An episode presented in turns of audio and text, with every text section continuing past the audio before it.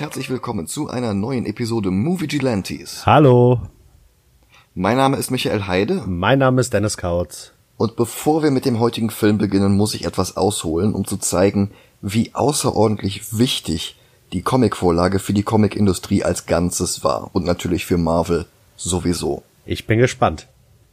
Wer einfach nur die bisherigen Filme gesehen hat, kann gleich zum Schluss kommen, die Fantastic Four wären inhärent ein schlechtes Konzept oder unverfilmbar oder einfach nicht mehr zeitgemäß oder dass wir die Fantastic Four gar nicht mehr brauchen, wenn wir schon die Incredibles haben. Aber der Einschätzung muss ich ganz massiv widersprechen und zwar aus mehreren Gründen. Zum einen die Idee, dass Menschen mit Superkräften absurde Science-Fiction-Abenteuer erleben, auf andere Wesen aus anderen Welten treffen, statt Bankräuber zu verkloppen und ständig an der Speerspitze der theoretischen Physik unterwegs sind. Das ist eigentlich ein ziemlich geiles Konzept. Das ist X-Men, Guardians of the Galaxy, Men in Black, Akte X, Harald Lesch in einem. Und wer glaubt, aus diesem sehr, sehr vollen Fass nichts für die Leinwand rausholen zu können, macht sich doch gar nicht bewusst, was für ein Potenzial das alles einzeln hat, geschweige denn als abgefahrene Kombination mit irren Visuals und ganzen Universen in Gefahr. Plus bereits eingebauter Fanbase von den Comics. Zweitens gibt es ja enorm viele Untergenres bei den Superhelden. Also die X-Men sind eine Schule, Green Lanterns sind Polizisten, bloß halt im Weltall.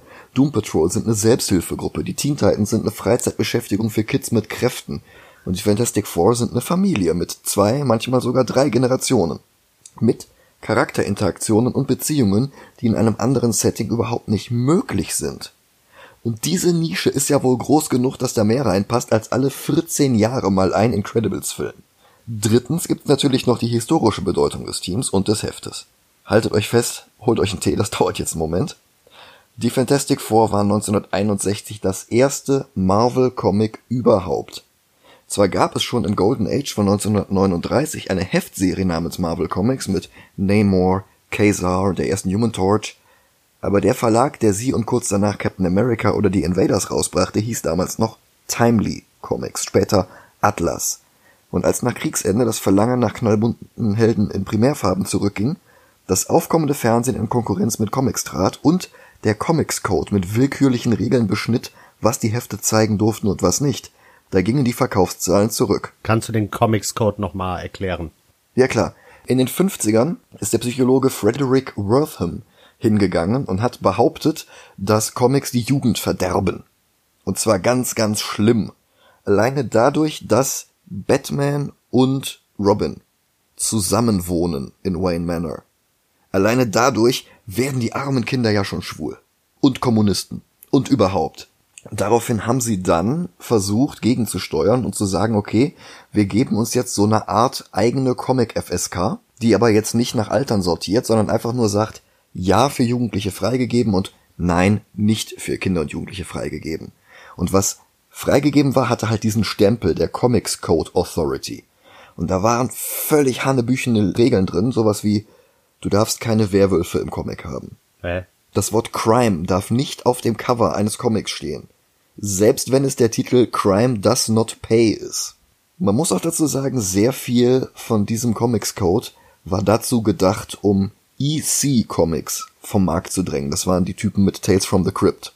Das heißt, diese ganzen Grusel-Comics von denen, diese ganzen Krimi-Comics von denen, die wurden so kaputt gemacht, weil entweder ihr macht weiter wie bisher, dann kriegt ihr den Code nicht, weil wir die Regeln so geschrieben haben, dass ihr den Code dann nicht bekommt, oder aber ihr ändert alles und verliert eure Leser. Wow. Das einzige, was der Publisher danach noch rausbringen konnte, war das Mad Magazine und das wurde dann später von DC gekauft. Wow. Und all das führte halt dazu, dass die Verkaufszahlen zurückgegangen sind. Und der Publisher von Atlas Comics, das war Martin Goodman, der widmete sich anderen Genres. Und seine Frau Jean hatte einen Cousin namens Stanley Martin Lieber, der unbedingt ein großer Schriftsteller werden wollte. Und der half, seitdem er 16 Jahre alt war, in der Redaktion aus, füllte Tuschefässer nach, kochte Kaffee und so weiter. Und er hatte schon in 1941 in Captain America 3 eine zweiseitige Prosa-Story veröffentlichen dürfen, weil Goodman das Heft kurz vor Drucklegung noch vollkriegen musste, allerdings unter einem Pseudonym.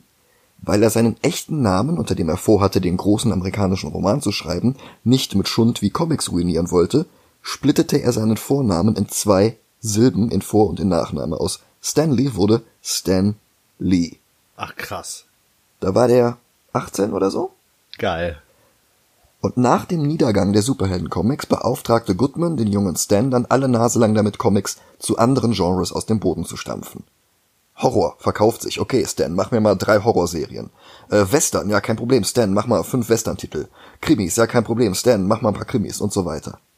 Und immer wenn Goodman sah, dass sich bei der Konkurrenz irgendwas verkaufte, musste sofort eine ganze Handvoller Trittbrettfahrertitel her. Und Stan ging, unterstützt von ausgezeichneten, aber unterbezahlten Zeichnern ans Werk. Die Science-Fiction-Anthologie Journey into Mystery, das war später die Heimatserie für Thor, und der Archie Rip-Off Patsy Walker, das waren die ersten Serien dann mit einem MC auf dem Cover für Marvel Comics, weil der Verlag dann wieder umbenannt wurde. Aber auch wenn Patsy Jahre später in die Avengers integriert wurde, waren das keine Titel im Marvel-Universum. Das sollte halt alles erst noch kommen. Und als DC Comics Mitte der 50er die Superhelden wiederbelebte und neben dem neuen Charakter Martian Manhunter auch alte Namen wie Flash, Green Lantern oder Atom mit neuen Identitäten einführte, das war die Entstehung von Barry Allen oder Hal Jordan, da hatte Atlas gerade erst sein Golden Age Revival Young Man Comics wieder eingestellt. Das hieß wirklich so. Also verschlief Goodman diesen Beginn des Silver Age. Bis DC dann 1960 diese ganzen neuen Helden zusammen mit den Evergreens Superman, Batman, Wonder Woman und Aquaman in ein Team packte. Das ist kein Witz, Aquaman war damals wirklich der einzige Renner außer der Trinity, die seit dem Golden Age durchgängig veröffentlicht wurde. Wow, das heißt, du hattest auf der einen Seite Superman, Batman, Wonder Woman und auf der anderen Seite mhm. Aquaman. Ja, ja, das waren, das waren die vier großen Helden bei DC damals. Wow. Und da kamen dann halt noch Barry Allen und Hal Jordan dazu mhm. und Martian Manhunter und damit hattest du dann halt die Justice League. Ach. Und die verkaufte sich. Und Goodman hat das dann irgendwann beim Golfen gelernt. So, hey, hier, äh, du bringst doch auch Comics raus. Ich habe jetzt einen super Erfolg mit der Justice League of America. Und Goodman hatte sofort wieder die Dollarzeichen in den Augen und sagte, hier, Stan, äh, mach mir mal einen Superhelden-Comic. Der hatte eigentlich zu der Zeit nur Monster-Comics veröffentlicht, also so an Godzilla-orientierte Kaiju-Geschichten. Figuren wie Groot, dem Tyrannen vom Planeten X. Oder Fin Fang Foom, dem Drachen vom Planeten Kakara Nathara. Und Stan bekam jetzt den Auftrag, ein neues Superhelden-Team zu erschaffen, das mit der Justice League mithalten konnte. Und Stan hatte keine Lust. Stan war müde von der Fließbandarbeit mit immer wieder neuen Figuren, die beim nächsten Genre-Hype wieder in der Versenkung verschwanden. Und die formelhaften Gut gegen Böse Stories der Superhelden war er eigentlich erst recht leid. Bis seine Frau Joan ihm sagte, okay, dann hör halt auf, aber verabschiede dich mit einem Paukenschlag. Schreib eine letzte Superheldenserie, aber schreib sie so, wie du sie selber gerne lesen würdest. Und Stan ging mit Zeichner Jack Kirby, mit dem er zuletzt an den Monster Comics gearbeitet hatte, ans Werk. Und weil er diesem neuen Superheldenboom nicht über den Weg traute und weil DC der Vertrieb für die Marvel Comics waren und Nachahmungen ihrer Erfolgsformel wahrscheinlich kritisch gegenüberstanden, tarnte er das Debüt dieser neuen Superheldenserie als ein weiteres Monster Comic. Die ersten beiden Hefte hatten keine Kostüme, nicht auf dem Cover und nicht im Heft. Keine bunten Superschurken, sondern die Monster des Mole Man und die außerirdischen Skrulls. Die sind tatsächlich schon in Fantastic Four 2 eingeführt worden. Superkräfte, die eher ein Fluch als ein Segen waren. Eine gigantische Kreatur, die auf dem Cover vom ersten Heft aus dem Boden brach und die Teammitglieder ähnlich festhielt wie Starro, die Justice League, auf deren ersten Cover. Und Jack Kirby hatte ein paar Jahre zuvor bei DC die Challengers of the Unknown erfunden. Das waren vier Abenteurer, die wie Doc Savage eher Entdecker als Helden waren. Und daran orientierte sich Stan auch bei dieser neuen Serie. Der brillante Wissenschaftler Reed Richards wollte dringend vor Russland im All sein. 1961 war das Jahr von Juri Gagarin. Also baute er seine Rakete und flog los. Und als Piloten wählte er seinen besten Freund Ben Grimm aus, seine Verlobte Susan Storm und ihr 16-jähriger Bruder Johnny vervollständigten dann die Crew. Und weil der russische Kosmonaut seine Erdumrundung ein paar Monate vor dem Erscheinen der Story gemacht hatte, verlegte Stan die Origin einfach in einen Flashback, damit Reed und seine Truppe halt doch gerade noch eben schneller im All waren. Und da wurden sie dann von kosmischer Strahlung durchflutet, crashten auf der Erde und veränderten sich. Reed konnte sich unter starken Schmerzen dehnen. Johnny konnte genau fünf Minuten lang in Flammen aufgehen, bevor er sich erstmal eine Weile erholen musste. Susan wurde dauerhaft unsichtbar und musste eine Maske mit ihrem eigenen Gesicht tragen, damit die anderen sie überhaupt sehen konnten. Und Ben verwandelte sich in eine formlose Masse, einen wandelnden Albtraum. Und die Fabulous Four waren geboren. Und Martin Goodman sah sich das Ganze an und ruderte etwas zurück. Die Beschränkungen von Reed, Johnny und Susan wurden aufgehoben. Bens Monsterform war kein formloser Blob mehr, sondern ein einfacher Riese, dessen Haut aus schuppenartigem Lehm bestand und der zu groß für Türen war und darum einfach durch die Wände brach. Nach ein paar Ausgaben sollte er dann noch zum heute gültigen Design mit schroffen Steinplatten übergehen. Eine weitere Änderung hatte Goodman auch noch. Der Name Fabulous Four ging einfach gar nicht, fand er. Auch wenn die Beatles unter dem Spitznamen Fab Four kurz danach weltberühmt wurden. Aber Goodman hatte durch Marktforschung herausgefunden, dass Kinder alle Comics kauften, auf denen das Wort Fantastic stand. Also wurde das Team noch vor Erscheinen des ersten Heftes in Fantastic Four umbenannt. Es folgte ein legendärer Run. Lee und Kirby blieben 102 Ausgaben in Folge an der Serie plus Annuals. Das ist der längste ununterbrochene Run, den Stan je an einer Serie hatte und dann auch noch mit demselben Zeichner. Und in der Zeit führten sie Schurken ein, wie die Skrulls, Dr. Doom, Galactus, aber auch Helden wie Black Panther, die Inhumans oder den Silver Surfer. Und wegen des unglaublichen Erfolges der Serie gab Goodman immer mehr Superheldentitel in Auftrag. Hulk, Iron Man, Thor, Spider-Man, die X-Men, die Avengers, Daredevil. Und das Silver Age von Marvel Comics hatte begonnen. Und wie bei den Fantastic Four stand bei all diesen Titeln die Menschlichkeit der Protagonisten im Vordergrund. Das waren eben keine unfehlbaren Supergötter wie bei DC, deren Kräfte allem standhielten, ohne ihnen im Alltag Probleme zu bereiten, weil Stan sowas selbst nicht lesen wollte. Stattdessen waren die Verwandlungen von Ben Grimm oder später Bruce Banner eine Bürde, die sie gar nicht wollten. Thors alter Ego Donald Blake ging am Stock, Professor X saß im Rollstuhl, Daredevil war blind. Peter Parker konnte seine Superheldenabenteuer und sein Archie-mäßiges Liebesleben nicht unter einen Hut bringen, er konnte kaum seine Miete zahlen und er hatte ständig Angst um seine gebrechliche Tante. Und jeder zweite Charakter traf kurz nach seiner Einführung auf die Fantastic Four. Hulk zum Beispiel tauchte direkt in Fantastic Four 12 auf. Das war nicht mal ein Jahr nach seinem eigenen Debüt. Bei Spider-Man ging es noch schneller, direkt in seinem zweiten Heft waren die Fantastic Four zu Gast. Was? Und, mh, der hatte seinen ersten Auftritt in Amazing Fantasy 15 Aha. und Amazing Spider-Man 1 hatte dann schon die Fantastic Four auf dem Cover und in der Story. Also quasi in dem ersten Spider-Man-Heft. Genau, das erste Heft von Spider-Mans eigener Serie. Der genau. hatte ja vorher seinen Auftritt in dieser Anthologie. Ach krass. Und bei Daredevils aller allererstem Auftritt waren die Fantastic Four sogar direkt auf dem Cover, um Matt Murdocks Abenteuer als Worthy Companion Magazine zur Richards Familie anzupreisen. Bei den Fantastic Four stand überall auf dem Cover drauf The World's Greatest Comic Magazine. Und das hat sich halt echt verkauft wie bescheuert und das war halt auch wirklich gut. Das hat halt immer weiter nach vorne geprescht, das hat sich immer wieder neu erfunden. Nicht nur die Kostüme, aber das halt auch und die Fans rissen alle Marvel Comics aus den Regalen. Stan kam gar nicht mehr hinterher mit neuen Scripts. Der gab dann teilweise seinen Zeichnern einfach nur die Anweisung, Steve, im nächsten Heft führ mal bitte einen neuen Schurken namens Scorpion ein. Und dann improvisierte er Dialoge über die fertig gezeichneten Comicseiten, schickte sie in eine Druckerei und... Also ich muss sagen, das Talent muss man auch erstmal haben. Ja, und Marvel beeinflusste wiederum die Konkurrenz. DC ahmte Marvels Erfolgsformeln mit Metamorpho, Metal Man oder Doom Patrol nach. Verschmolz 20 Jahre später sogar sein Multiversum zu einer einfachen Erde um näher an der leichter zugänglichen Welt der Marvel Comics zu sein. Marvels Einfluss auf die Filmindustrie, da brauche ich gar nicht erst mit anzufangen. Und die Fantastic Four waren immer vorne dabei. Und es folgte ein fantastischer Run auf den anderen. Und es ist echt ein Verbrechen, dass ausgerechnet Konstantin-Film so lange die Filmrechte an den Fantastic Four hatte und dass da nie wirklich ein guter Film bei rauskam. Der Deutsche Bernd Eichinger, der Anfang der 80er Erfolg als Produzent der unendlichen Geschichte und vom Namen der Rose hatte und das Boot, der kaufte damals die Filmrechte für gerade mal 250.000 Dollar. Das Peanuts. Das ist, Boah. das ist eine Viertelmillion. Das ist nichts. Das ist ja gar nichts. Bedingung war, dass er innerhalb von zehn Jahren mit der Produktion eines Films begonnen haben musste.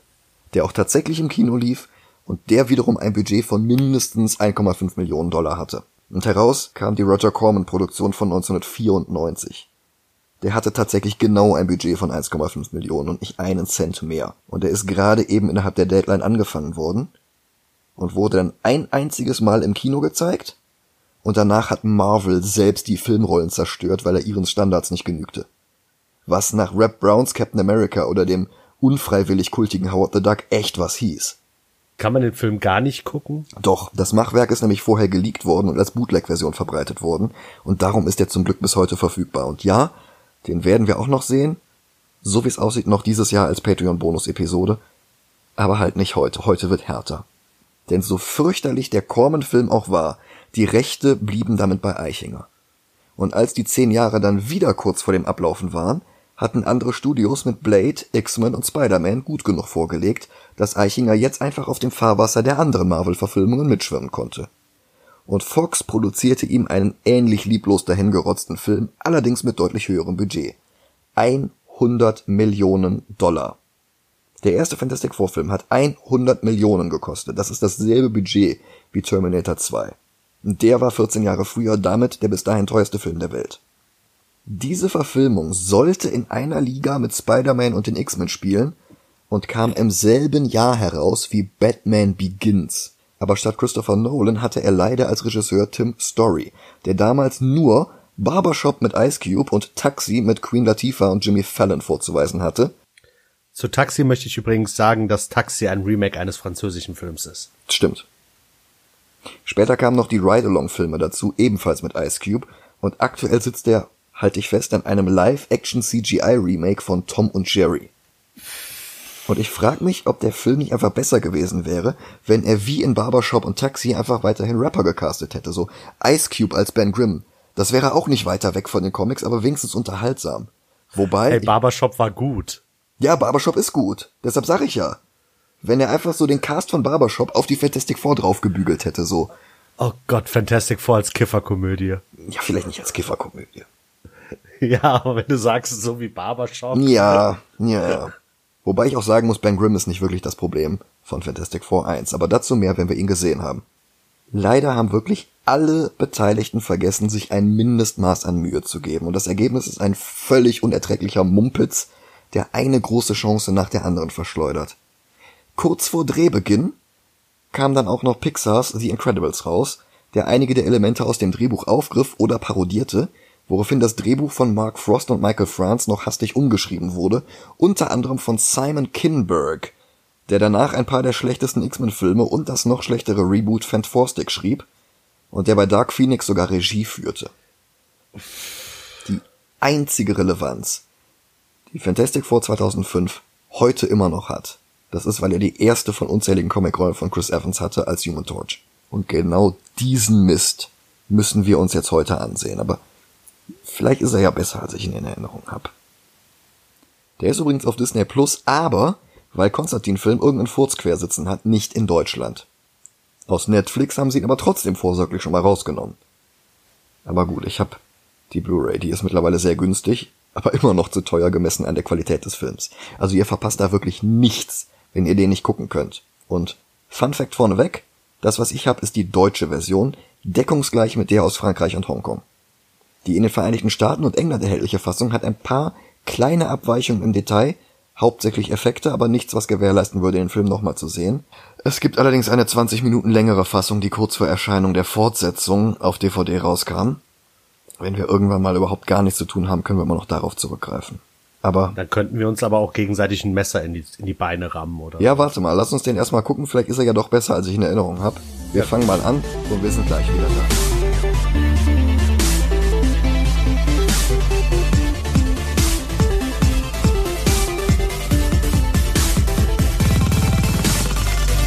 Und da sind wir wieder. Hallo. Uff. Ja. Es tut mir leid, das sagen zu müssen, aber er war schlechter, als ich ihn in Erinnerung hatte. Mhm. Fox-Logo, keine lustige Spielerei wie bei den X-Men-Filmen, wo das X länger stehen bleibt als der Rest. Ein kurzes Marvel-Logo mit Fantastic Vorbildern drin, ein peinlich kurzer Vorspann, der im Gegensatz zu Spider-Man, den X-Men oder Daredevil einfach nur kurz das Logo einblendet und dann auch schon wieder vorbei ist. Und dann geht's auch schon los mit einer Statue von Victor von Doom. Und dafür, dass der Film einen der besten, wenn nicht den besten Marvel-Schurken aller Zeiten so präsent im Film zeigt, könnte die Darstellung kaum weiter weg von der Vorlage sein. Mhm. Also in den Comics ist Dr. Doom der wohlwollende, aber dennoch tyrannische Diktator, der über das fiktive osteuropäische Land Latveria herrscht. Ein hochintelligenter Wissenschaftler und gleichzeitig begabter Schwarzmagier, dessen Manipulationen schon alle Marvel-Helden beeinflusst haben und der schon vom gottgleichen Herrscher über das Universum, über einen Zeitreisenden im Jahr 2099 bis hin zum Vertretungs-Iron Man so ziemlich alle Rollen innehatte. Der war einer der Einflüsse für Darth Vader und zusammen mit Doctor Strange stieg er schon in die Hölle hinab, und wieder zurück, um die Seele seiner Mutter zu retten. In einem Comic von Mike Mignola, der später Hellboy erfunden hat. Und er war sogar schon Teil der Fantastic Four, je nachdem wie genau man es nimmt. Hier ist er ein langweiliger Norman Osborn-Klon, gespielt von Julian McMahon. Und der hatte vorher fast nur TV-Serien am, sagen wir, kostengünstigen Ende des Spektrums gedreht. Sowas wie Profiler, Charmed oder Nip Tuck. Und er ist mit der Rolle hier völlig überfordert. Und das hundsmiserable Drehbuch macht es nicht besser.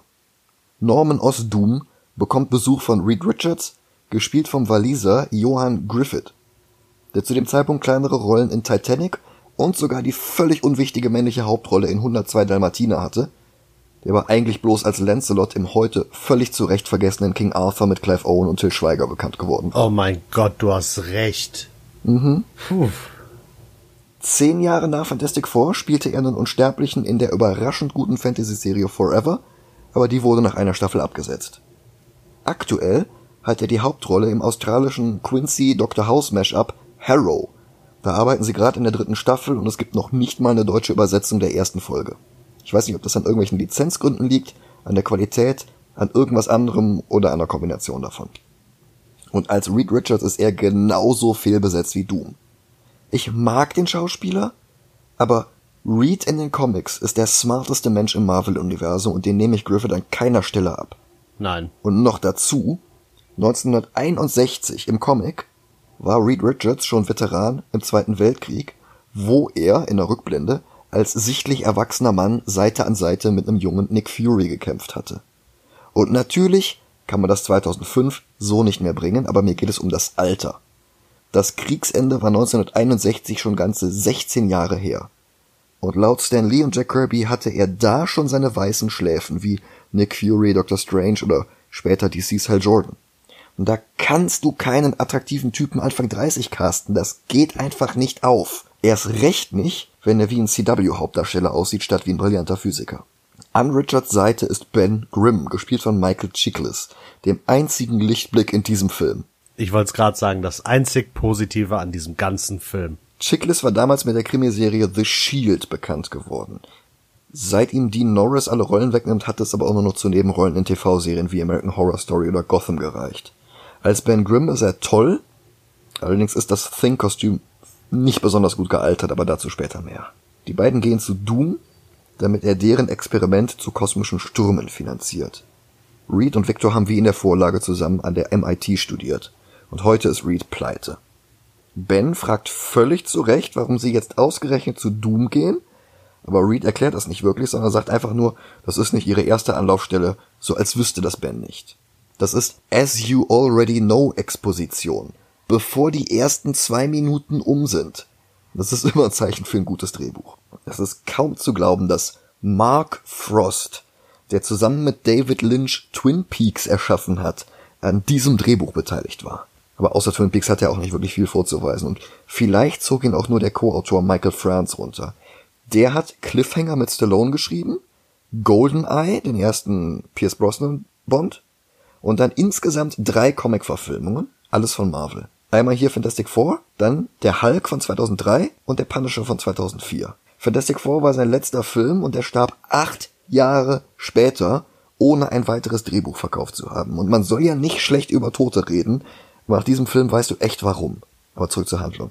Reeds Hypothese ist, dass diese durch Sonnenwind verursachten kosmischen Stürme überhaupt erst das Leben auf der Erde erschaffen haben und dass die jetzt ausreichend erforscht Krankheiten heilen könnten. Und Doom lehnt ab. Reed hätte sich schon immer beim Versuch nach den Sternen zu greifen überdehnt. Ha. Aber Träume können keine Rechnungen zahlen. Und Reed fleht Doom an, zumindest dessen Raumstation nutzen zu dürfen, weil deren Schilde stark genug wären, um die kosmischen Stürme zu überleben. Und Doom lacht ihn aus. Und noch jemand betritt den Raum. Susan, gespielt von Jessica Alba. Und die ist hier nicht einfach nur die Verlobte von Reed, wie im Comic, sondern die Leiterin von Dooms Genetikabteilung. Und ich mag Jessica Alba. Aber auch wenn ich den Versuch schätze, Sue mehr zu tun zu geben und ihr mehr Daseinsberechtigung im Team zu geben als Stan Lee, der mal als Antwort auf einen Leserbrief geschrieben hatte, Lincoln hätte auch eine Mutter gehabt und darum hat Sue einen Platz in den Fantastic Four verdient, als Inspiration für die Männer im Team. Nicht gut gealtert. Alle Probleme, die ich mit Griffith als Reed habe, habe ich erst recht mit ihr. So leid es mir tut, Alba ist einfach keine ausreichend gute Schauspielerin, um mit 23 Jahren als Top-Genetikerin durchzugehen. Außerdem ist sie seit zwei Jahren mit Doom zusammen, wie später erwähnt wird. Wie lang war die denn vorher die Freundin von Reed?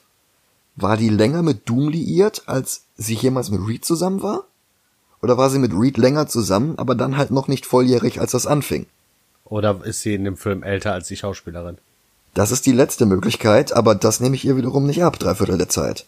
Was mich an der Sache ganz gewaltig stört, Ja. ist, ähm, Jessica Alba ist normal, hat braune Haare, ist etwas dunkler. Warum, warum muss die diese beschissenen Kontaktlinsen drin haben? warum machen die sowas in Filmen? Wenn die schon äh, eine braunhaarige, etwas dunklere Schauspielerin nehmen, dann ist die Haut, dann ist die Augenfarbe doch scheißegal. Ja, aber sie haben ja immerhin auch die Haare blondiert. Im zweiten Teil trägt sie nur noch eine Perücke. Aber weiter im Text. Doom lässt sich auf den Deal ein. Er finanziert das Projekt, aber dafür bekommt er 75% vom Gewinn sämtlicher Erfindungen, die Reed basierend auf dem Experiment machen wird. Und zweite Bedingung, er kommt mit auf die Raumstation. Und Ben vermutet, dass Doom seine Verbindungen hat spielen lassen, damit Reed überhaupt erst bei allen vorherigen potenziellen Geldgebern abgeblitzt ist, darunter auch der NASA, aber Reed lässt sich auf den Deal ein. Und es folgt eine sehr awkward Szene, in der Reed und Ben zusammen mit Sue im Fahrstuhl nach unten fahren. Und das Design des Fahrstuhls ist aus Metallplatten, die mit dicken Nieten zusammengehalten werden. Eine etwas bizarre Anspielung auf Dooms Maske in den Comics. Und Reed verlangt von Sue, die jetzt die Projektleitung hat, dass Ben als Pilot mitkommt, aber Sue hat bereits einen Piloten, ihren Bruder Johnny. Und Fun Fact, Chris Evans ist nur zwei Monate jünger als Jessica Alba. Was wieder dafür spricht, dass Susan älter sein soll als ihre Schauspielerin. Aber wie gesagt, das kaufst du ihr halt echt nicht ab. In den Comics war Johnny 16, als sie Fantastic Four mit der Rakete starteten. Hier ist er bei der NASA rausgeflogen, weil er einen Dreier mit zwei Victoria's Secrets Models auf einmal in einem Flugsimulator hatte, den er dabei in eine Wand gecrashed hatte, wie auch immer das geht. Und ich liebe Evans seit Not Another Teen Movie. Cellular, Sunshine und natürlich den MCU-Filmen, aber hier ist er echt sehr schwer zu mögen. Ein arroganter kleiner Schnösel mit Maschinenschnittfrisur, dem man weder den Bruder von Susan noch den fähigen Piloten abnimmt. Immerhin, ihm steht der blaue Spandex, den die vier als Schutzkleidung tragen sollen, und dafür, dass es Schutzkleidung ist, hat Sue ein lächerlich gigantisches Dekolleté. Ich meine, was ist das denn für ein Schutzanzug, wenn die den Reißverschluss fast bis zum Bauchnabel aufzieht? Bist du mal bitte leise? Du weißt doch, wie Rüstungen für weibliche Charaktere in Videospielen aussehen. Das ist total Ja. legitim, dass sie so ein Dekolleté hat. Ja, nee, ist klar. Reed ist begeistert von den instabilen Molekülen, aus denen die Anzügen bestehen. In den Comics hatte er die selbst erfunden. Hier hat er die Formel dafür nie fertiggestellt, Victor dagegen schon. Weil Victor in diesem Film alles macht und Reed gar nichts kann. Das Space Shuttle dockt an und die fünf betreten die Raumstation in völlig anderen Anzügen als der Schutzkleidung, die unmittelbar vorher eingeführt wurde. Vielleicht ist es ja nur Schutzkleidung für den kosmischen Sturm und nicht für den Flug, obwohl dafür ja extra die Schutzschirme der Raumstation da waren, für die sie überhaupt erst dahin geflogen sind. Und selbst wenn, warum hatten die Storms die instabilen Moleküle gerade schon angehabt, bevor sie losgeflogen sind? Das geht alles nicht auf. Und Johnny und Ben diskutieren, ob Reed und Sue wohl nochmal zusammenkommen. Aber Sue ist jetzt mit Victor zusammen und Johnny, der noch nicht ausreichend als Kotzbrocken etabliert war, sieht dessen Reichtum als genug Grund, warum seine Schwester sich nicht von ihm trennen wird. Und während Ben völlig grundlos Raumspaziergang in einem Astronautenanzug macht, ohne den blauen Spandex, geht Reed nochmal seine Aufzeichnungen durch. Und obwohl ihn Sue bereits im Fahrstuhl darauf hingewiesen hat, dass die Sturmwolke schneller durch das All rast, als er berechnet hat, wird er jetzt völlig davon überrascht, dass sie bereits in weniger als zehn Minuten die Station erreichen wird und nicht erst in sieben Stunden. Also Reed ist echt inkompetent in dem Film. Gleichzeitig macht Victor jetzt Susan einen Heiratsantrag und sagt ihr, sie soll es als Beförderung sehen. Aber bevor sie auf den Antrag antworten kann, platzt Reed dazwischen. Er will das Experiment abbrechen. Aber Victor weist ihn nur an, Ben reinzuholen, die Schilde hochzufahren, und dann schließt er Sekunden später die Schleuse, bevor Ben drin ist. Aber er schafft es nicht rechtzeitig und durch die offene Luke dringt zusammen mit Ben die Strahlung des Sturms in die Station ein und durchflutet alles und jeden. Auch Doom, was die größte Abweichung von der Vorlage ist. Zumal eine fünfte Person dieses schöne Elementmotiv der Fantastic Four völlig kaputt macht. Ben ist aus Stein, also Erde. Johnny ist die Fackel, Feuer. Sue wird unsichtbar wie Luft und Reed ist so flüssig und formbar wie Wasser. Was genau ist dann Doom, der Avatar? Liebe. Entschuldigung, aber als du mit Element angefangen hast, musste ich diesen fünfte Elementwitz bringen. Achso, ich dachte, das wäre ein Captain Planet Witz. Oder so. Sie sind zurück auf der Erde in der schlechtesten Quarantänestation der Welt. Ben wacht auf und der Film verarscht uns hier. Johnny tut nämlich so, als wäre Ben jetzt schon grotesk entstellt und die Ärzte hätten nichts für ihn tun können. Das und fand ich einem, gut. Ja, Ich finde die Szene gut. in einem sehr merkwürdigen Zitat von Burtons Batman verlangt Ben jetzt den Spiegel, aber reingefallen, er sieht aus wie vorher. Im Gegensatz zu Reed, dem die Strahlung jetzt seine grauen Schläfen aus der Comic verpasst hat. Aber auch nicht in jeder Szene. Apropos Strahlung, dafür, dass sie eigentlich in, angeblich in Quarantäne sind, laufen die Ärzte und Schwestern hier allesamt ohne Schutzkleidung rum. Aber vielleicht tragen sie ja unter ihrer Krawatte auch nur blauen Spandex mit Dekolleté. Nicht in der Quarantänestation ist übrigens Viktor selbst. Der schickt seine Verlobten bloß Orchideen, gegen die sie allergisch ist, was er nach zwei Jahren noch immer nicht weiß. Und dann geht er ins nächste Board-Meeting, womit wir wieder bei Osborne sind. Der Kurs seiner Aktien ist ins Bodenlose gefallen, er hat jetzt eine Woche Zeit, das zu beheben, sonst steigen seine Teilhaber aus und verkaufen ihre Anteile, obwohl sie gerade erst ausgesprochen haben, dass sie seine Aktien nicht loswerden, weil niemand sie kaufen will. Bei allem, was der Film macht, finde ich das hier übrigens am unrealistischsten. In der echten Welt würden jetzt die Steuerzahler aus der Unter- und Mittelschicht einen billionenschweren Rettungsschirm finanzieren. Johnny hat dann auch keine Lust mehr auf Quarantäne und will Snowboarden gehen. Aber die Schwester steckt ihm ein Fieberthermometer in den Mund, also die Krankenschwester nicht zu, woraufhin auf dem Fernseher neben ihr angezeigt wird, dass sich seine Körpertemperatur verdoppelt hat, und das merkt er nicht mal. Stattdessen küsst er sie ohne ihre Zustimmung auf den Mund. In Quarantäne. Aber es ist Hollywood, also lächelt sie nur drüber, bis sie die Anzeige auf dem Thermometer liest, aber sie stoppt ihn auch nicht. Stattdessen geht er jetzt wirklich Snowboarden. Mit der Frau, die er heiraten will, wie er dem Helikopterpiloten sagt. Von Monogamie hält er allerdings nichts. Der geht Snowboarden, er geht dabei in Flammen auf, dann geht über eine Klippe, verbrennt seine Kleidung, verliert sein Board und fliegt davon. Seine Verlobte findet ihn in einem Pool aus geschmolzenem Schnee und er schlägt vor, dass sie zu ihm ins Wasser steigt, sie lässt die Skistöcke fallen und der Film schneidet zurück zu Reed und Ben. Ben will, dass Reed wieder mit Sue zusammenkommt. Sie hat anscheinend dabei kein Mitspracherecht. Und Victor, der ihr gerade erst einen Heiratsantrag gemacht hat, ist völlig egal. Stattdessen verabredet sich Ben jetzt mit Reed und mit Sue zum Mittagessen, ohne beiden voneinander Bescheid zu sagen. Bens Frau Debbie ist nicht mit eingeladen, klar. Die sind ja auch in Quarantäne. Wobei die Kellner auch alle ohne Strahlenschutzanzüge unterwegs sind. Also das liegt jetzt vielleicht in meiner 2020-Perspektive, aber ich kenne Zombie-Filme mit konsequenterer Quarantäne. Victor merkt jetzt Stunden nach dem Board-Meeting, dass er eine kleine Narbe im Gesicht hat. Und die Eitelkeit, die er hier zur Schau stellt, ist das erste Mal, dass der Comic Doom irgendwie durchkommt. In der Vorlage hat er im MIT ein Experiment gemacht, das ihm um die Ohren flog. Und Reed hatte vorher noch versucht, das zu verhindern, aber stattdessen hat Victor ihm dafür die Schuld gegeben, und bei diesem Unfall hat er eine kleine Narbe beibehalten. Und um die zu verdecken, hat er dann überhaupt erst diese Metallmaske aufgezogen, die ihm tibetanische Mönche am anderen Ende der Welt geschmiedet haben, und die er sich dann aufs Gesicht drückte, ohne sie abkühlen zu lassen, was ihn dann erst richtig entstellte. Es ist nachvollziehbar, dass der Film das ändern wollte, aber wie der Film das dann doch macht, ist saumäßig dämlich. Übrigens scheint auch Victor von der Strahlung verändert worden zu sein, er hat jetzt Magnetkräfte. Zumindest fängt sein Tafelsilber an zu wackeln, als er die Hand drüber hält. Dabei ist Silber gar nicht magnetisch. Beim Mittagessen hat Ben plötzlich heftiges Magengrummeln und geht. Sue und Reed bleiben alleine zurück und Sue will, dass Reed ihr ins Gesicht sieht. Und dabei wird sie unsichtbar. Vor Schreck fällt ihr die Weinflasche vom Tisch und Reed streckt seinen Arm aus, um sie zu fangen. Und nur in die Skijacke seiner Verlobten gehüllt, kommt ein anderweitig komplett nackter Johnny zu ihnen in den Raum. Und er kann jetzt mit Schnipsen Feuer erzeugen. Und Sue und Reed kommen beide zu dem Schluss, dass die Strahlung ihre DNS verändert hat und dass die reine Veränderung der DNS dazu geführt hat, dass sie jetzt solche absurden Kräfte haben. Victor bemerkt jetzt Haarausfall, was nach Strahlung ja auch nicht verwunderlich ist, aber der Haarausfall hält nur genau diese eine Szene an, danach verändert sich eigentlich nur noch seine Hand immer mehr und seine Narben werden immer größer. Aber die Frisur hat er bis zum Ende. Und auch Ben macht jetzt seine Transformation durch, unter seiner Bettdecke, damit sie Budget sparen können. Und die anderen drei bekommen die Tür nicht auf, also macht Reed seine Finger dünn genug, um unter der Tür durchzupassen und öffnet die Tür von innen. Aber zu spät, Ben hat sein Zimmer bereits verlassen, durch die Wand hindurch.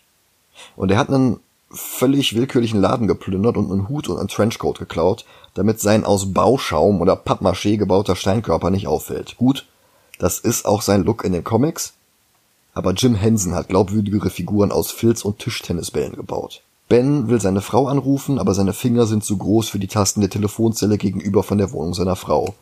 Und sie kommt dann im Negligé raus zu ihm und er schockt sie mit seinem neuen Look. Sie wird übrigens gespielt von Laurie Holden, das ist Andrea aus Walking Dead. Mhm. Victor kommt jetzt bei den anderen an und erfährt von deren Symptomen, sagt aber nicht, dass er selber welche hat. Und sie machen sich auf die Suche nach Ben. Der sitzt auf der Brooklyn Bridge und macht sich Vorwürfe, mit auf die Raumstation geflogen zu sein, und eine Taube kackt ihm auf die Schulter. Ein Yuppie mit Anzug und Aktentasche will neben ihm in den Tod springen, und Ben versucht ihn zu retten, aber versetzt ihn eigentlich nur in Panik, weil er aussieht wie ein Monster, und der Mann landet auf der Fahrbahn unter ihnen und ein Truck rast auf ihn zu. Und Ben wirft sich mit der Schulter gegen die Motorhaube vom Truck, stoppt den Truck und verursacht erstmal eine gewaltige Massenkarambolage, und danach brüllt er den Mann in die Flucht. Und rein zufällig sind Reed, Sue und Johnny in einem Taxi am anderen Ende der Brücke. Aber der Weg ist versperrt.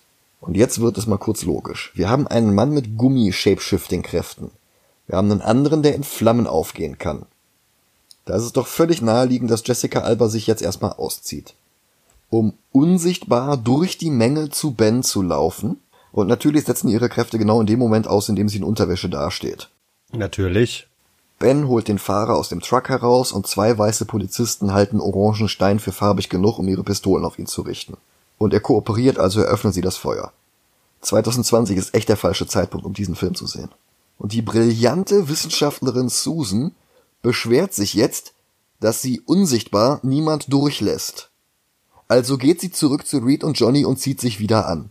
Diese Szene wurde erst ins Drehbuch geschrieben, nachdem Jessica Alba unterschrieben hatte und sie steigt auf ein Taxidach und ruft Ben. Gleichzeitig explodiert eine Gasflasche, die einer der Wagen auf der Brücke geladen hatte, und ein kleines Mädchen steht direkt daneben, aber Johnny wirft sich auf sie, um sie zu schützen. Und ja, wir denken jetzt alle mal kurz an Captain America. Und Sue dämmt die Explosion instinktiv mit einem Kraftfeld ein. Das Feuerwehrauto, das zu Hilfe kommen soll, wird vom Stauende völlig überrascht und der Löschzug stellt sich quer und reißt die Stahlträgerkonstruktion von der Brücke ein. Und Ben zieht jetzt diesen Feuerwehrtruck zurück auf die Brücke. Einer der Feuerwehrleute fällt dabei von der Leiter, aber Reed dehnt seinen Arm 30 Meter lang und fängt ihn. Die Polizei will Ben festnehmen, immerhin hat er den ganzen Schaden verursacht, aber einer der Feuerwehrleute hält sie zurück und die Menge fängt an, doof zu applaudieren. Wieso stehen die eigentlich noch da? Da war gerade eine Gasexplosion. Ähm, Leute sind scheiße, wenn Unfälle passieren. Okay, Punkt für dich. Das wissen wir doch alle. Schade, dass es da noch nicht so, so verbreitet war mit Kamerahandys. Ja. Sonst hätten die ganzen Passanten wahrscheinlich alle ihr Handy draußen. Ja. So, weil es nicht nur Zufall genug ist, dass Reed und Sue und Johnny in diesem Taxi saßen, ist auch noch Debbie auf der Brücke. Und sie sieht Ben, zieht ihren Ring aus und legt ihn auf den Boden. Und das hält der Film für den besten Moment, um einen Slapstick-Witz darüber zu machen, dass Bens Finger zu dick sind, um den Ring aufzuheben. Fandst du das echt so schlimm? Ja. Echt? Das ist eine unglaublich dramatische Szene, wo seine Frau mit ihm Schluss macht, weil er jetzt aussieht wie ein Monster und die bringen ausgerechnet da eine Guck mal, der hat dicke Finger. So hast du das aufgenommen? Ja, du nicht? Nein, absolut nicht. Okay. Das war für mich einfach dieses okay, sie hat gerade mit ihm Schluss gemacht, legt den Ring dahin, was der erste Schlag ins Gesicht für ihn ist. Und dann kann er diesen Ring noch nicht mal nehmen, weil er damit gestraft ist, in diesem Monsterkörper zu sein. Ja, okay. So, so sollte es wahrscheinlich rüberkommen. Ich habe das absolut nicht als Witz aufgefasst. Ich weiß nicht, vielleicht liegt es an dieser völlig bescheuerten das Ding Fresse, die der in dem ganzen Film hat. Reed schwört ihm jetzt, dass er einen Weg findet, die Verwandlung rückgängig zu machen. Und dem Film fällt jetzt auf, dass Ben als Thing keine Ohren mehr hat und Johnny Storm spricht das aus. Und danach gehen sie nie wieder drauf ein. Und als dann die vier erfahren, dass sie jetzt als Stars gefeiert werden, beschließen sie erstmal zu beratschlagen, wie sie damit umgehen sollen. Nein, war nur ein Witz, Johnny geht sofort zur Presse, woraufhin die anderen widerwillig hinterhergehen. Und ein Feuerwehrmann stellt jetzt die in diesem Moment absolut bizarre Frage, wer von euch ist denn der Anführer? Und Sue stupst jetzt Reed an, damit der sich dafür meldet. Dabei wäre sie von Jessica Albers unterirdischer Performance abgesehen, eigentlich sehr viel besser dafür geeignet.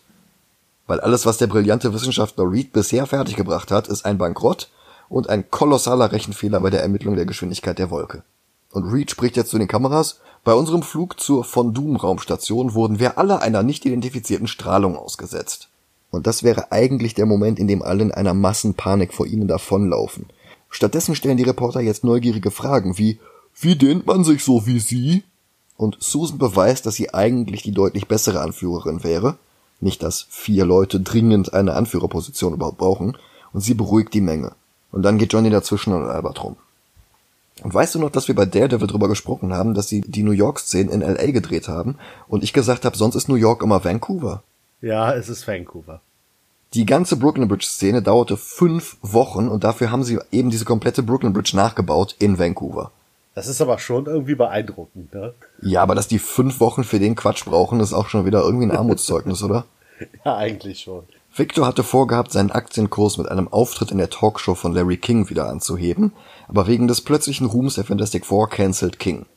Und darum steigen jetzt Victors Aktionäre aus, und das ist halt echt genau wie Osborn in Spider-Man 1. Das Einzige, was fehlt, ist, dass sie sagen, aber wir machen das erst bekannt nach dem World Unity Festival. Sonst ist das exakt die gleiche Szene. ja, stimmt schon. Die Fantastic Four werden jetzt von der Polizei nach Hause ins Baxter Building gebracht, wo sie Stan Lee erwartet. Der spielt Willy Lumpkin, einen Charakter aus den Comics. Das war so der Running Gag, dass der Postbote da immer auftaucht. Und Stan als Willy Lumpkin drückt jetzt Reed einen ganzen Batzen letzter Mahnungen in die Hand mit den Worten wie immer. Und als Thing ist Ben Grimm zu schwer für den Aufzug und muss die Treppe nehmen. Reed zeigt den Storm-Geschwistern jetzt sein Supervillain-Lair und weist ihnen dann Zimmer zu, in denen sie schlafen können, weil sie keine eigenen Wohnungen mehr haben. Ich verstehe das nicht. Weil die doch in Quarantäne sind, Micha. Boah, hast du den Aber gar warum nicht fahren sie dann durch die ganze? Stadt, rennen auf Hast der du in dem Film rum? nicht aufgepasst? In Sues Kommode ist ein Fotoalbum mit Bildern aus der Zeit, in der sie noch mit Reed zusammen war. Sie blättert gedankenverloren darin herum, als Victor ins Zimmer platzt. Und er will sie nach Hause holen, aber sie will bei ihrem Bruder bleiben. Und er macht Reed Vorwürfe für den ganzen Ärger. Berechtigte Recht. Vorwürfe, wenn wir ehrlich sind, ja. Aber er wird so emotional, dass die Lichter zu flackern beginnen, weil er komische Magnet, Elektro, sonst was Kräfte hat und zu Metall wird, keine Ahnung. Und Ben kommt dazu und Victor geht wieder. Und im Fahrstuhl haut er frustriert gegen die Wand und schlägt dabei eine Delle hinein und seine Fingerknöchel glänzen jetzt metallisch. Reed und Sue untersuchen Johnny, Ben und sich gegenseitig. Und Reed mansplaint, dass Sue ihre Kräfte besser kontrollieren könnte, wenn sie nicht so emotional wäre. Und anstatt dass der Film das jetzt als Anlass nimmt, um seine toxische Maskulinität zu demontieren, wird Susan jetzt eine schnippische Giftkuh, die ihre Kraftfelder nicht kontrollieren kann und Reed damit recht gibt. Victor wird übrigens nicht untersucht. Johnny wird zu heiß für seine Testkammer und Reed aktiviert die Feuerlöscher, die ihn löschen, während sie schmelzen. Die Wände von dieser Testkammer sind danach komplett im Eimer, da steht nichts mehr außer das grobe Gerüst, aber die Feuerlöscher haben wunderbar funktioniert. Und Sue und Reed weisen ihn jetzt darauf hin, dass er aufpassen soll, keine Supernova-Temperaturen zu erreichen, weil er sonst die Atmosphäre der Erde verbrennen und sämtliches Leben auf dem Planeten vernichten würde. Behaltet das mal im Hinterkopf. Ja. Reed und Sue werfen sich jetzt giftig Vorwürfe an den Kopf, wer damals wen verlassen hatte. Aber bevor sie diesen Konflikt klären können, geht Johnny dazwischen. Das müsst ihr sehen. Folgerichtig schneidet der Film jetzt zu Victor. Der erfährt jetzt von seinem Arzt, der dummerweise genauso aussieht wie sein persönlicher Sekretär, dass er sich in lebendes Metall verwandelt und dass das ansteckend ist. Und er müsse das CDC informieren. Also bringt ihn Victor um und dann holt er sich eine Tackerklammer aus seiner Narbe. Die Latexanzüge, die die vier auf der Raumstation nicht getragen haben, wurden derselben Strahlung ausgesetzt wie sie, also können sie jetzt mit ihren Kräften interagieren. Sie dehnen sich mit Reed, sie halten Johnnys Flammen aus, die werden zusammen mit Sue unsichtbar und das sind instabile Moleküle. Das ist die Erfindung von Reed in den Comics. Warum geht er denn vorher schon so ab, wenn die jetzt erst diese Fähigkeit bekommen haben, diese Anzüge? Tja. Sue geht raus auf die Straße und findet ihr Gesicht auf einem Klatschblatt und sie zieht sofort eine Menschenmenge an, die ihr hinterherläuft, woraufhin sie sich wieder auszieht und unsichtbar wird und die Kleidung einfach am Boden liegen lässt. Portemonnaie hatte sie wahrscheinlich nicht dabei. Und die vier entscheiden daraufhin, dass sie jetzt wohl einfach nicht mehr raus auf die Straße können und Bens Finger sind zu dick für seine Obstgabel. Es folgt eine wahnsinnig lustige Sequenz, in der Johnny Ben lustige Streiche spielt, Reed Susan beim Duschen ins Bad hineinplatzt und sich mit einem 4 Meter Arm Klopapier aus einem anderen Raum holt. Ha. Und Victor ist ebenfalls im Badezimmer, wo er aus irgendeinem Grund die Metallmaske aus den Comics in der Glasvitrine stehen hat. Und seine Metallhand interagiert jetzt mit seiner Steckdose und er zieht den Strom in blauen Blitzen aus der Leitung raus. Und kommentiert das nur mit einem trockenen Interesting. Dann lauert er dem Sprecher seiner Aktionäre im Parkhaus auf und der sagt, Doom könne ja jederzeit zurück nach Latveria, woraufhin Doom ihn mit einem Energieblitz durchlöchert. Ich gehe nirgendwo hin. Und Johnny macht sich mit seinen Kräften Mikrowellen-Popcorn, ist ein cooler Moment, und macht dann in seinem Spandex-Kostüm einen Ausflug, schmilzt einem anderen Autofahrer die Reifen und macht dann bei einer Motocross-Show Stunts auf einem Dirtbike. Und der Kommentator sagt, Fantastic, was die deutschen Untertitel der Konstantin Blu-ray mit sensationell übersetzen. Klar, wir gucken ja auch gerade die sensationellen vier. Bei seinem nächsten Stunt fliegt er vom Motorrad, geht in Flammen auf, bekommt aber die Landung nicht richtig hin. Und dann reißt er sich den Motorradanzug vom Leib und zeigt den blauen Spandexanzug drunter. Und er denkt sich jetzt vor laufenden Kameras Namen für die Fantastic Four aus. Ich bin Human Torch und Frauen nennen mich Torch. Äh, meine Schwester ist Invisible Girl. Wohlgemerkt die Chefgenetikerin von einem der größten Industriekonzerne der Welt. Ja, Girl. Also in den Comics hieß sie am Anfang auch Girl, aber nicht sehr lange. Dann haben sie es in Invisible Woman umgewandelt. Und ich weiß nicht, sie ist irgendwie jetzt schon, also sie soll älter sein, als es der Charakter in den Comics ist. Ach, das geht alles nicht auf. Das ist einfach mies gecastet. Mr. Fantastic und The Thing, woraufhin Ben ihm erstmal den Sportwagen zerdrückt. So zu so einem kleinen Ball. Und Johnny und Ben prügeln sich jetzt erstmal und werfen sich Feuerbälle an den Kopf und Sue geht dazwischen und deeskaliert und Ben geht. Und das ganze Team löst sich auf, denn es ist eine Stunde um und das Klischee-Handbuch verlangt, dass sich das Team erst zum Finale wieder zusammenraufen darf. Also dümpelt der Film jetzt bis zum Finale erstmal so dahin. Doom bringt noch ein paar Leute um, stiehlt hitzesuchende Raketen und eine Kühleinheit aus seinem eigenen Lager. Ben geht mit Hut und Trenchcoat in eine Bar und der Barhocker bricht unter ihm zusammen. Er lernt jetzt die blinde Alicia Masters kennen, gespielt von Kerry Washington aus Scandal und aus Django Unchained. In den Comics ist Alicia die Tochter vom Superschurken Puppet Master. Und ja, darum heißt sie mit Nachnamen Masters.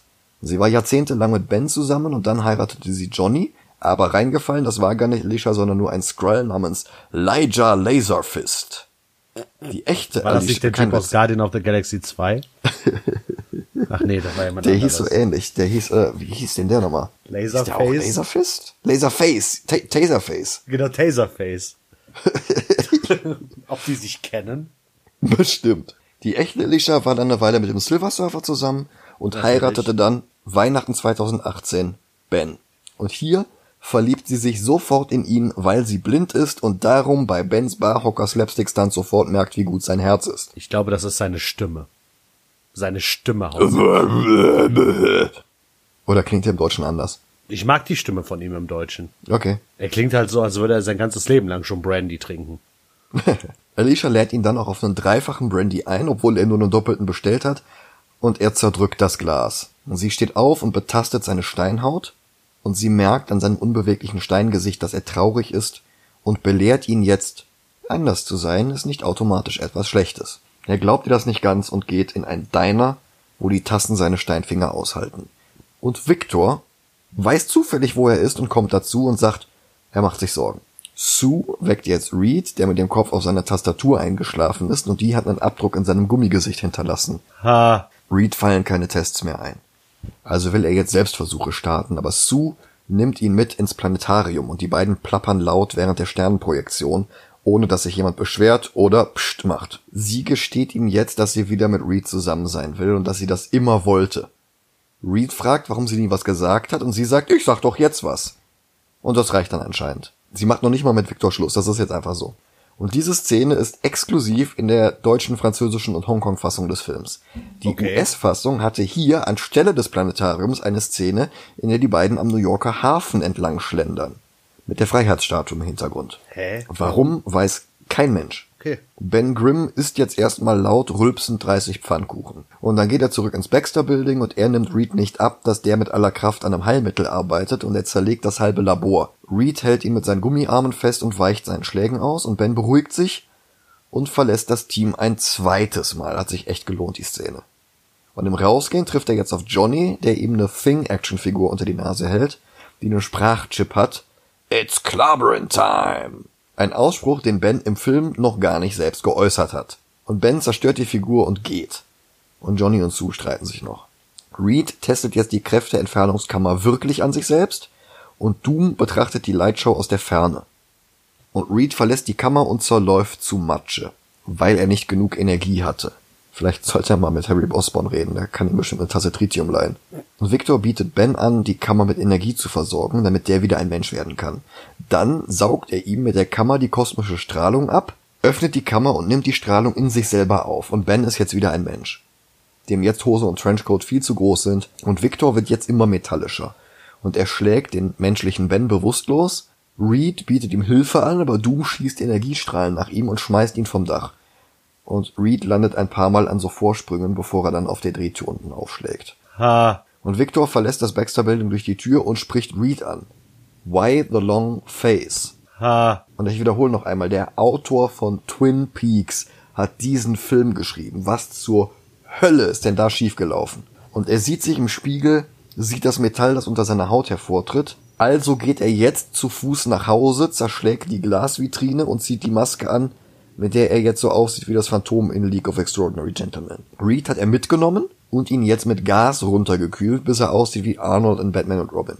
Und er hat jetzt eine Kapuze an, aber keine grüne, sondern so eine schwarze, dunkelgraue. Es sieht halt langweilig aus. Und er schießt jetzt mit einer hitzesuchenden Rakete auf das Baxter Building. Und Johnny springt vom Dach, zündet die Flamme an, lenkt das hitzesuchende Missile hinter sich her, vom Baxter Building weg und er zündet eine Fähre mit alten Reifen an, die wie immer im Hudson River rumschwimmt damit die Rakete dort einschlägt. Wenn Dr. Doom, der intelligenteste Mensch in diesem Marvel-Universum, nicht eine hitzesuchende Rakete genommen hätte, sondern eine ganz normale, dann hätte er jetzt Sue und Johnny umgebracht. Ja. Und Sue will jetzt Reed retten und Ben bereut, seine Kräfte aufgegeben zu haben und er geht zurück in die Kammer, die keine Energie mehr hat, weil Victor die komplett gestohlen hat. Und es funktioniert. Unsichtbar taucht Susan bei Reed auf und befreit ihn und Doom kommt dazu und Sue bietet ihm an, hey, diese Kammer, die wir haben, die kann auch dich zurückverwandeln, aber Doom will seine Macht nicht aufgeben. Er möchte gerne zu einer Metallstatue werden. Sue wird unsichtbar und Doom nutzt das für einen Marco Polo Witz. Ha. Und dann packt er sie am Hals und wirft sie gegen eine Wand und Ben bricht durch die andere Wand. Wie er sich zurückverwandelt hat, obwohl Victor die ganze Energie abgezapft hatte, wird niemals erklärt. Dafür darf er jetzt It's Clobbering Time sagen. Und das wirkt jetzt wie eine Reaktion auf die Actionfigur, die Johnny eben hatte. Bei der es völlig unlogisch ist, dass die das sagt, weil er das vorher noch nicht gesagt hatte. Und das ist völlig verrückt. Ben und Victor prügeln sich jetzt durch das halbe Gebäude und werden dann von Wasser aus dem Fenster gespült. Und Ben landet auf der Motorhaube von einer älteren Dame. Victor greift die Polizei an und sie schießen auf ihn, aber die Kugeln prallen ab. Thing schmeißt ein Auto nach Doom, der davon gegen einen Bus geschleudert wird. Und der Bus hält an und die Bustür geht auf und Doom steigt einfach aus. Ha. Er packt eine Laterne und prügelt damit erst auf Ben ein und will ihn gerade töten, aber Reed und Sue gehen dazwischen. Und dann kommt auch noch Johnny dazu und die vier stehen nebeneinander, während Doom alle Elektrizität aus den umstehenden Straßenlaternen zieht. Und dann schießt er random Energieblitze in die Menge, die immer noch da ist. Und es gibt sogar einen Wilhelm Scream. Und die Fantastic Four kombinieren jetzt ihre Kräfte gegen Doom.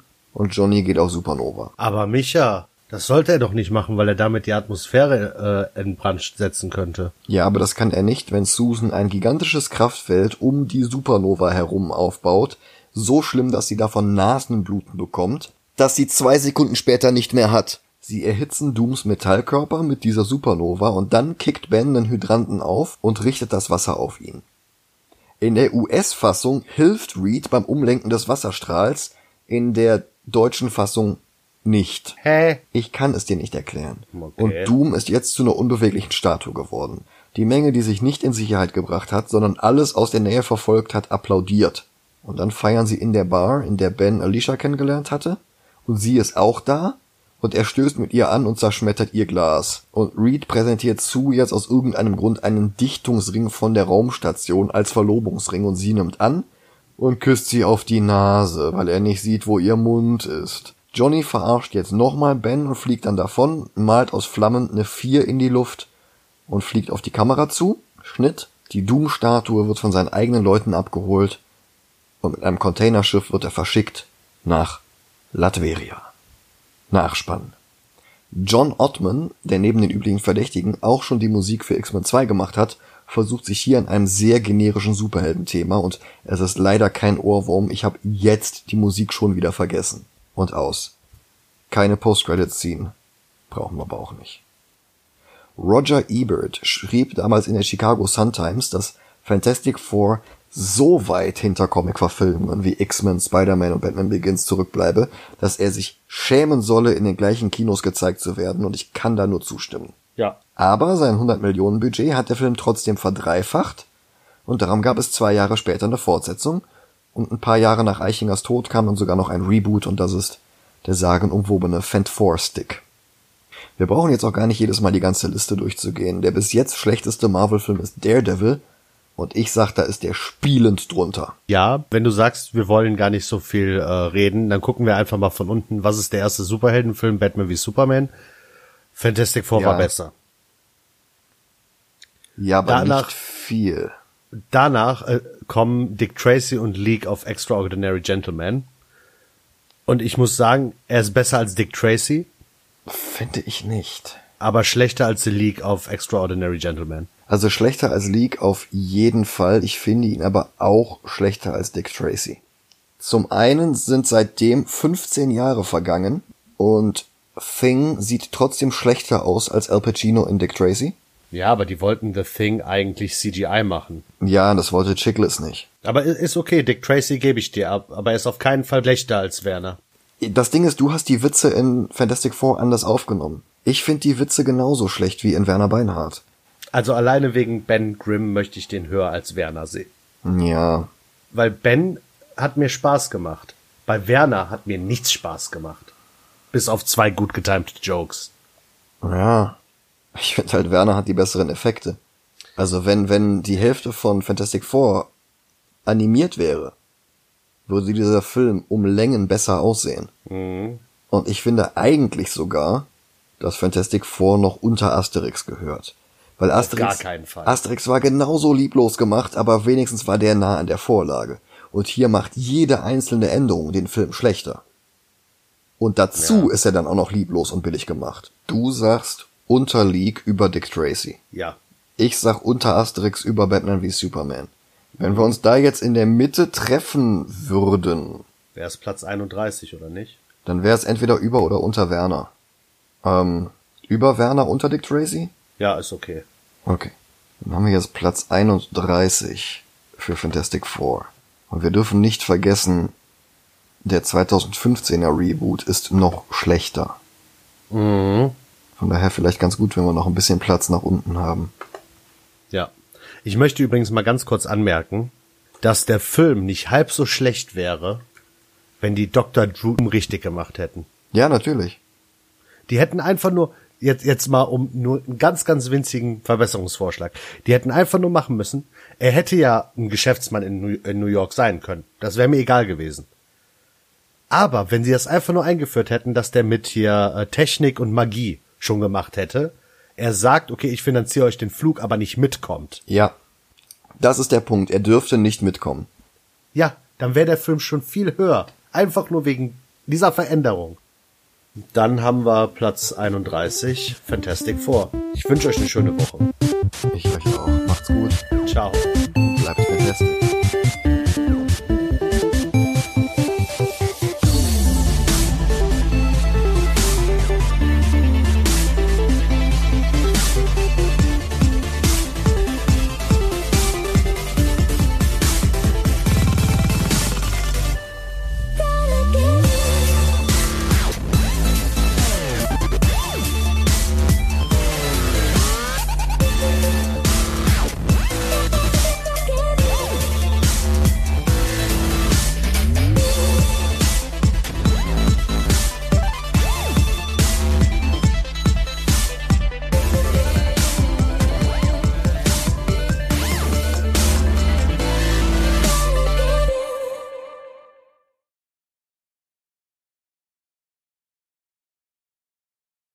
Ha.